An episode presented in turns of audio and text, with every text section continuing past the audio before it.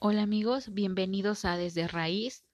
Les doy las gracias por darse el tiempo de escuchar este primer episodio, por compartir ideas y sobre todo por poner en la mesa temas que a muchas personas quizá les puede causar escosor y que es necesario debatir para comprender nuestra realidad en un momento dado. Y la verdad es que Primero que nada, quiero darle las gracias a Fanny. Me alentó a hacer esto.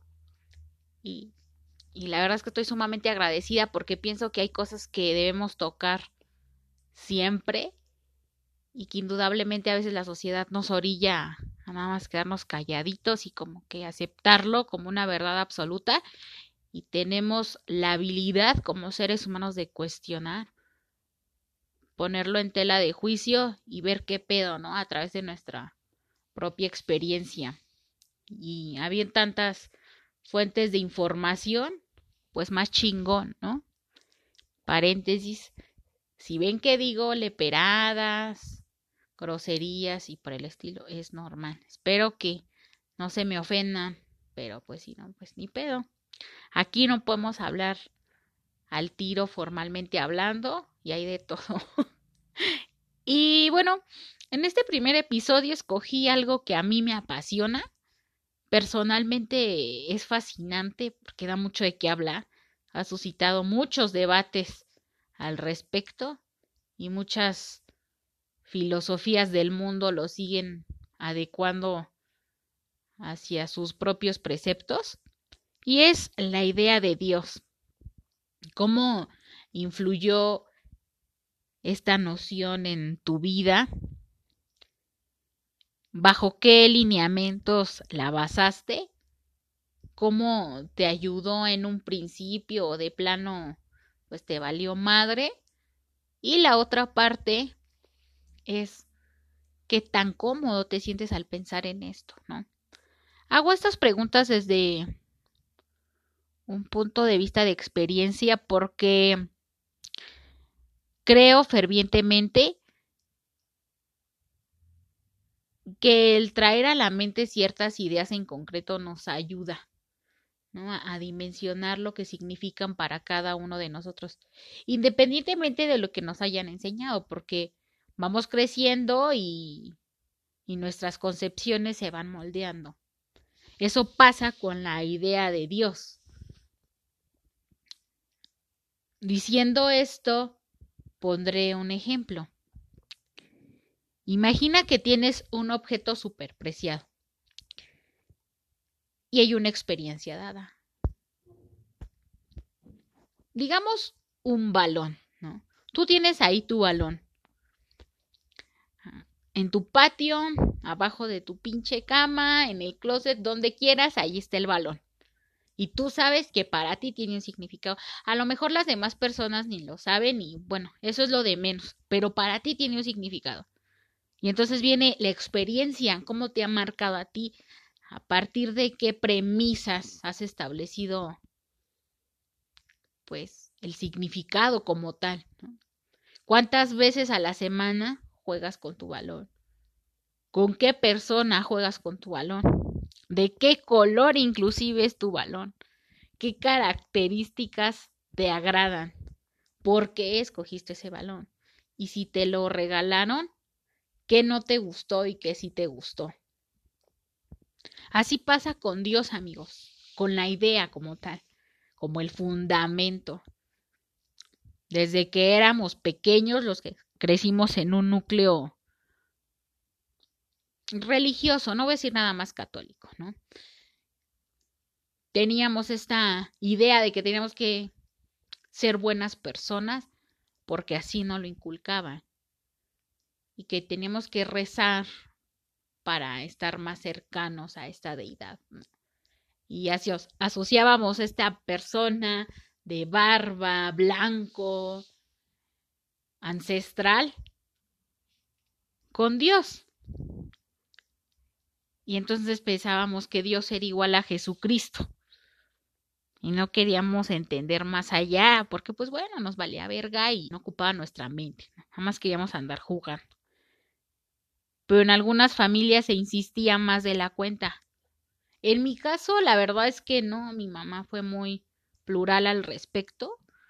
Nunca me impuso, nunca me dijo, a ver, tienes que creer esto y te vale madre. Incluso me acuerdo que, que era tan buena onda que ni siquiera me obligó a ir a catecismo. Fue porque yo se lo pedí, amigos, imagínense. Yo le dije, oye, mami, pues quiero hacer la comunión, ¿no? ¿Me inscribes a catecismo? Claro que sí. Entonces, se lo agradezco muchísimo también porque me incitó a tomar mis propias decisiones de acuerdo a mi edad. Y me dejó ser libre también, de una u otra forma, ¿no? En cuestión de creencias, y creo que eso me ha ayudado muchísimo a mi edad, y estoy fervientemente feliz de eso. Pero por otra parte, mi abuelita es una mujer, bueno, era, falleció hace dos meses de mucha fe. Y me sentía súper a gusto con ella porque entendía cosas que difícilmente uno se toma la tarea de inclusive pensarlas, ¿no?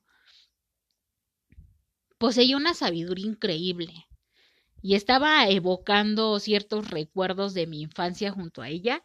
Y hay uno que, que me late, ¿no? Yo me acuerdo que Marta me enseñó a rezar. Y había una oración, o como quieran llamarle, que se llama el ángel de la guarda.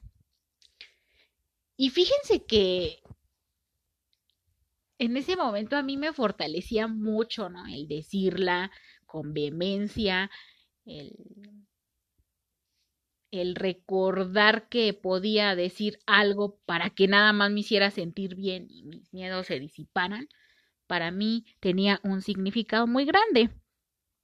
Y bueno, así fue pasando el tiempo y, e inclusive la utilizaba para cosas que me generaban miedo hacia el peligro. Yo, yo recuerdo que en ese entonces mi mamá trabajaba en un restaurante hasta altas horas de la noche, era cajera y bueno, cuando eran los cortes de caja, puta, o sea, llegaba super noche y a mí eso me preocupaba.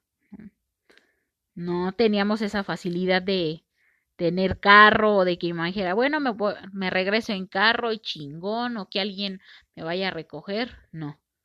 Entonces, era para mí difícil, ¿no? O incluso, o inclusive, perdón, recuerdo que en la... Siempre he sido rebelde, la neta, en cuestión de, de decir lo que pienso.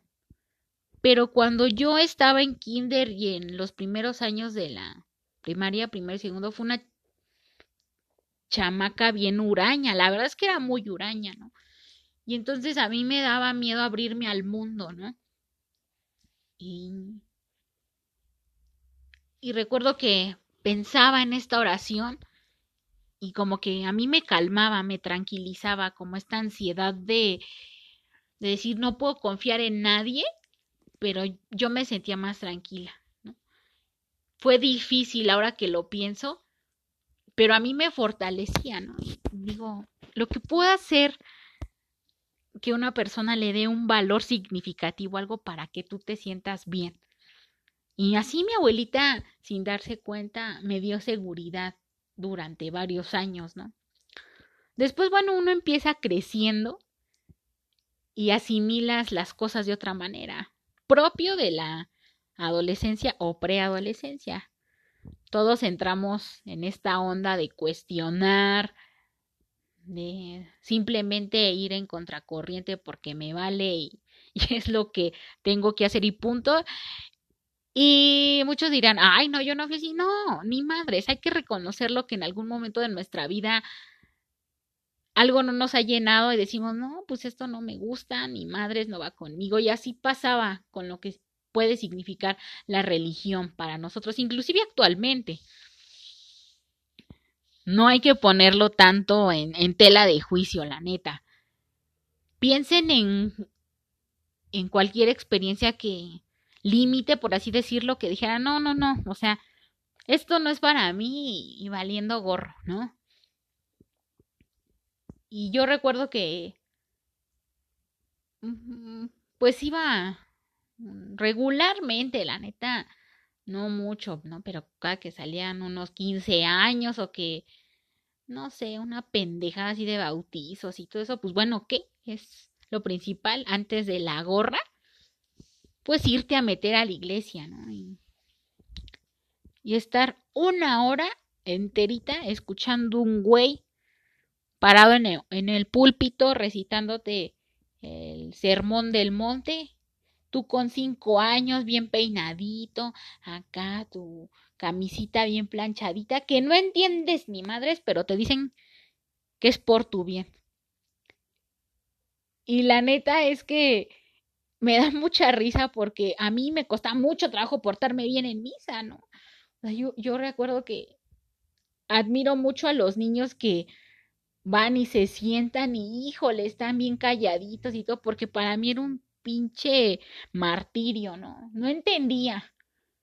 Y, no me parecía nada interesante el, el ver pendejadas, ¿no? Entonces, imaginen a veces esos ritos también como le dan sentido a lo que concebimos como verdad absoluta. Y dicho esto, también quiero mencionar que del otro lado me gusta siempre contrastar una noción.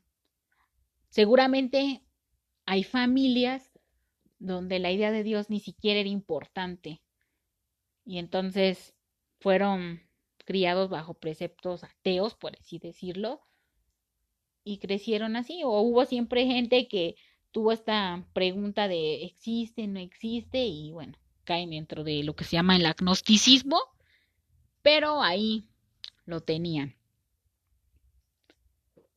Y también es padre porque de una u otra forma moldeó lo que ahorita creen, ¿no? De decir, para mí, esta madre, por ejemplo, el ateísmo no es importante, ni siquiera me preocupa porque no ha sido probado por el método científico, su existencia o alguna enunciación preponderante que me diga Dios es de esta manera, Dios creó esto, Dios hizo esto, para mí no es importante, ¿no? En ningún sentido, porque ni por medio de uno, la observación, dos, la inducción, tres, la hipótesis, cuatro, la experimentación, cinco, la demostración, hay algún cabo que se pueda atar, ninguno. Y está súper válido, ¿no? Y también hay personas que me dicen, bueno, quizá no puede estar probado de esta manera, pero le puedo dar sentido más allá de una lógica formal, ¿no? Del razonamiento deductivo e inductivo. Y todos creamos un fundamento personal. Ahora, si es un fundamento, ¿qué significa para ti? actualmente hablando. ¿Sigues concibiendo a un Dios como sinónimo de Jesucristo? Es algo que ni te va ni te viene, que cuando te sientes hasta la madre de la vida y de tus problemas, recurres a esta noción que ni sabes qué pedo. Em, preguntas por el estilo, ¿no? Surgen o bajo qué dinámica establezco mi relación con esta con esta idea que me es tan difícil a veces de comprender. Y hay que entender cómo ha sido todo un debate, ya mucho de qué hablar a lo largo de la historia, cómo se acerca el hombre a, a este fundamento, qué hay detrás de ello y qué significó para muchas generaciones. Pensemos en las civilizaciones más antiguas como los egipcios, ¿no? Empezaron enlazando a dioses bajo los elementos tierra, agua, aire y fuego, y así ejercer el dominio sobre ellos. Si quieren buscar amigos como datos en la red, algo sobre los textos de las pirámides, ataúdes y de los muertos, se puede comprender para ellos qué significaba, ¿no? El, el ir más allá, el, sentirse ligado de lo terrenal a lo celestial y también cómo le fueron adjudicando el desarrollo de habilidades a estos dioses, ¿no? Por ejemplo, me llama mucho la atención en particular el dios Thoth, ¿no? El dios de la sabiduría. ¿Cómo entonces ya se podía crear un rito para que tú pudieras tener sabiduría? Es interesante también y también los griegos, ¿no? Recordemos cómo ellos ya lo utilizaban como una especie también de control de la sociedad en ese entonces. Y surge una premisa muy interesante, amigos, que es la inmortalidad. La inmortalidad como panacea en ese momento de, de la religión politeísta. Recordemos que hay dos aspectos fundamentales en, en la religión, las que son politeístas, que creen en la existencia de más de un Dios, y las monoteístas, ejemplo de ello, por ejemplo, la religión judio-cristiana, Con sus tintes distintos, ¿no? Al respecto. Pero bueno, eso será en otro episodio.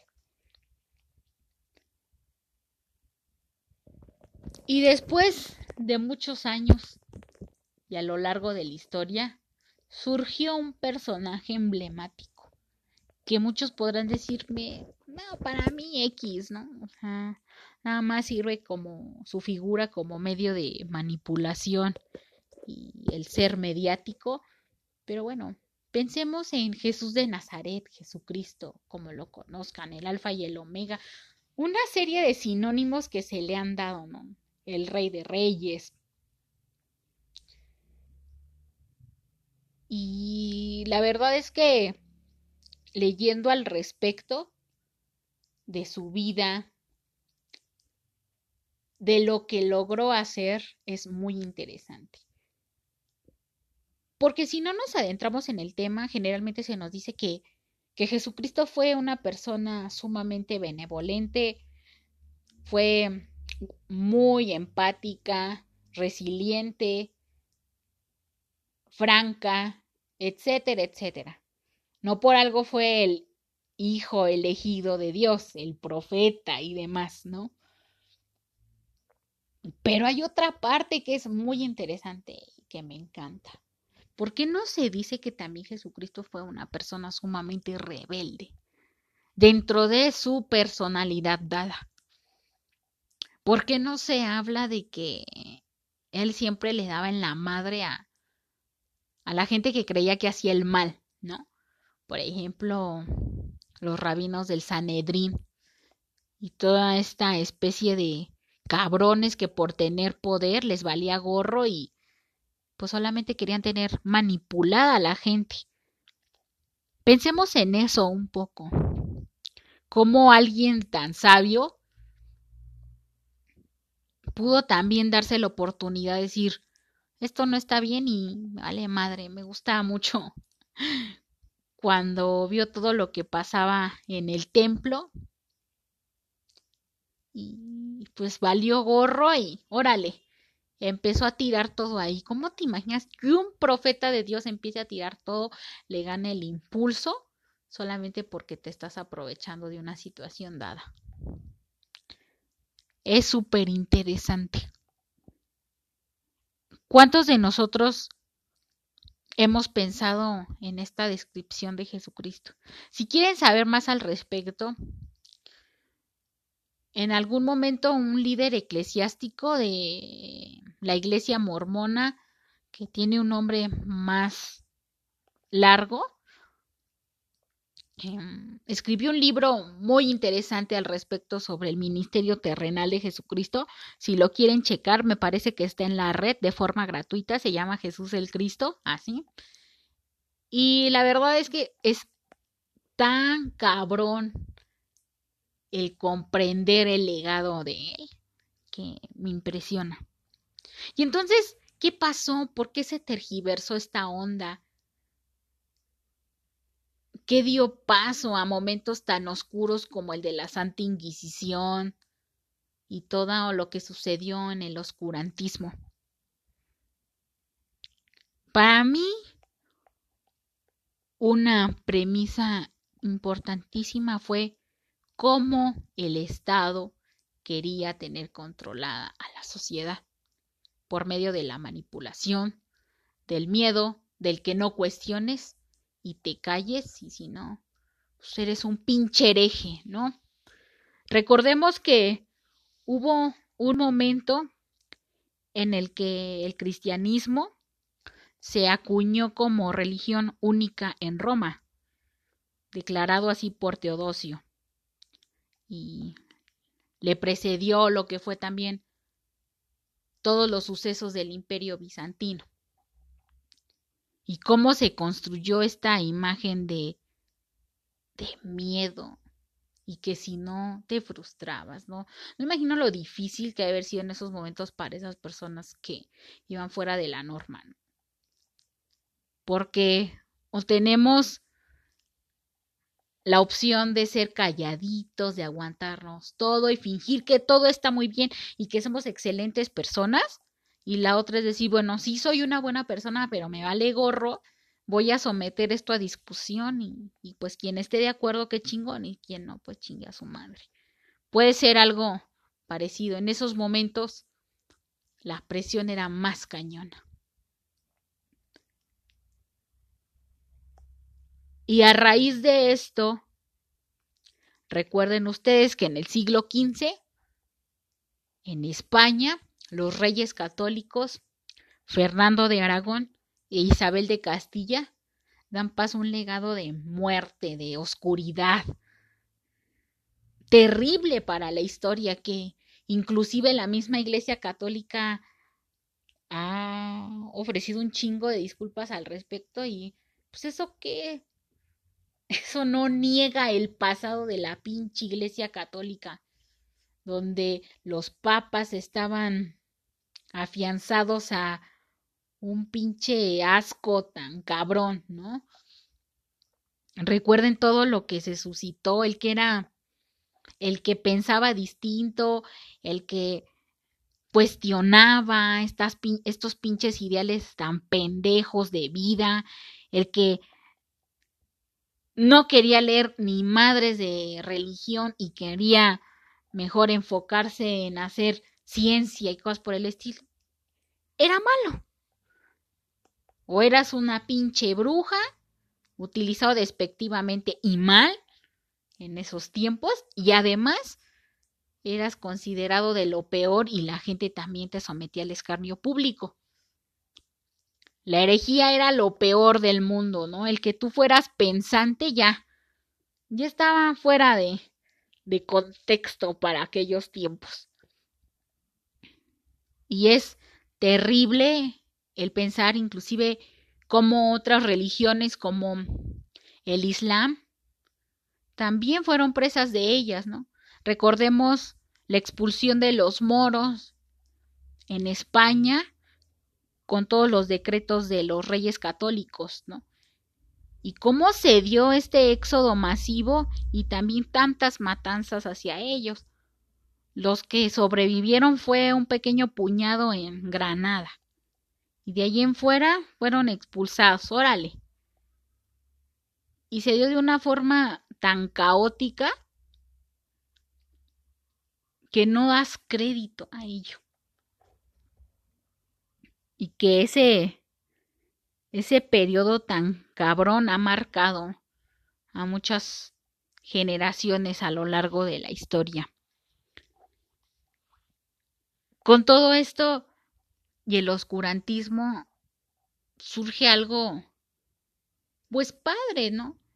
La época del Renacimiento, con personajes tan emblemáticos como Martín Lutero y Calvino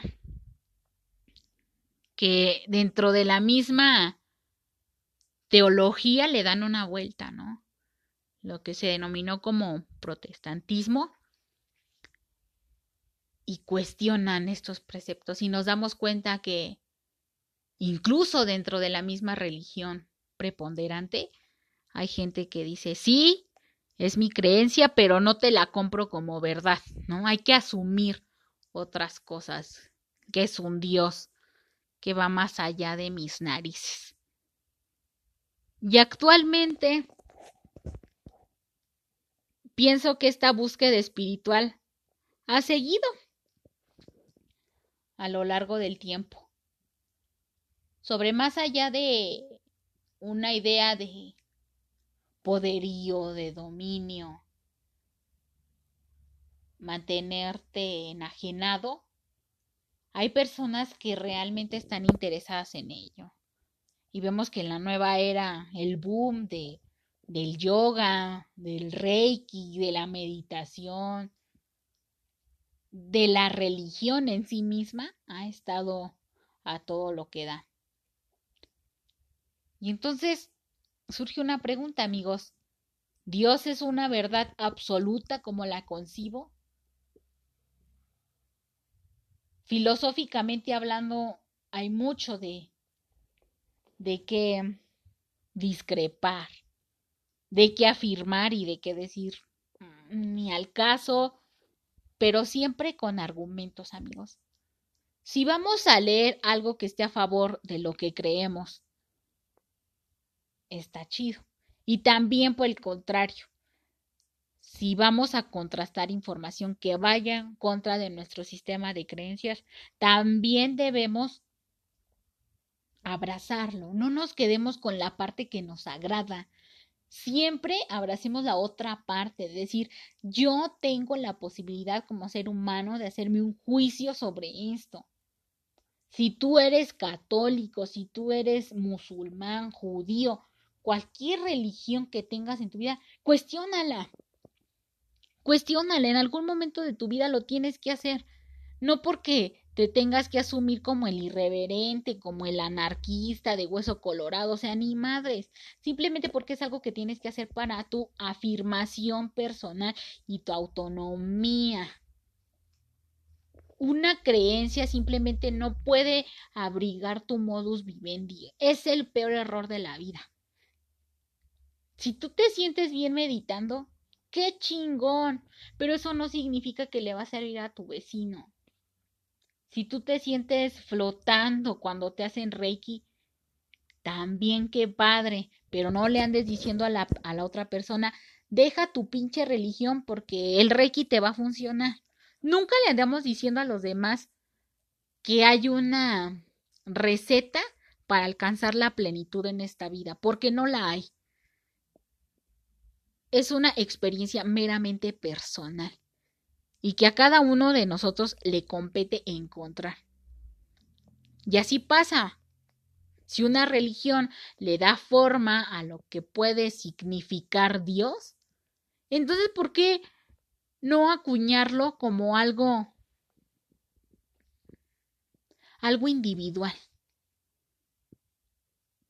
No basándolo a lo colectivo. Hay muchas personas que utilizan sinónimos para referirse a Dios. Dios como el ser supremo, Dios como algo que no puedo describir, pero que siento su presencia, una fuerza, una energía, el universo. No sé, hay tantas cuestiones que podrían definir qué significa para mí Dios pero no dejes que eso le den la madre a una experiencia como tal. Y si es tu percepción, adóptala y vive de una forma en la que te sientas bien contigo mismo. Y bueno amigos, este fue el primer episodio. Espero que les haya gustado. Cualquier duda, cualquier sugerencia, cualquier crítica, adelante, siempre estoy abierta a ello y me pueden hablar al respecto y si quieren que se toque un tema en cuestión, también. Los espero la siguiente semana. Les mando un fuerte abrazo deseando que, que vivan conscientes de lo que necesitan y un abrazo muy grande.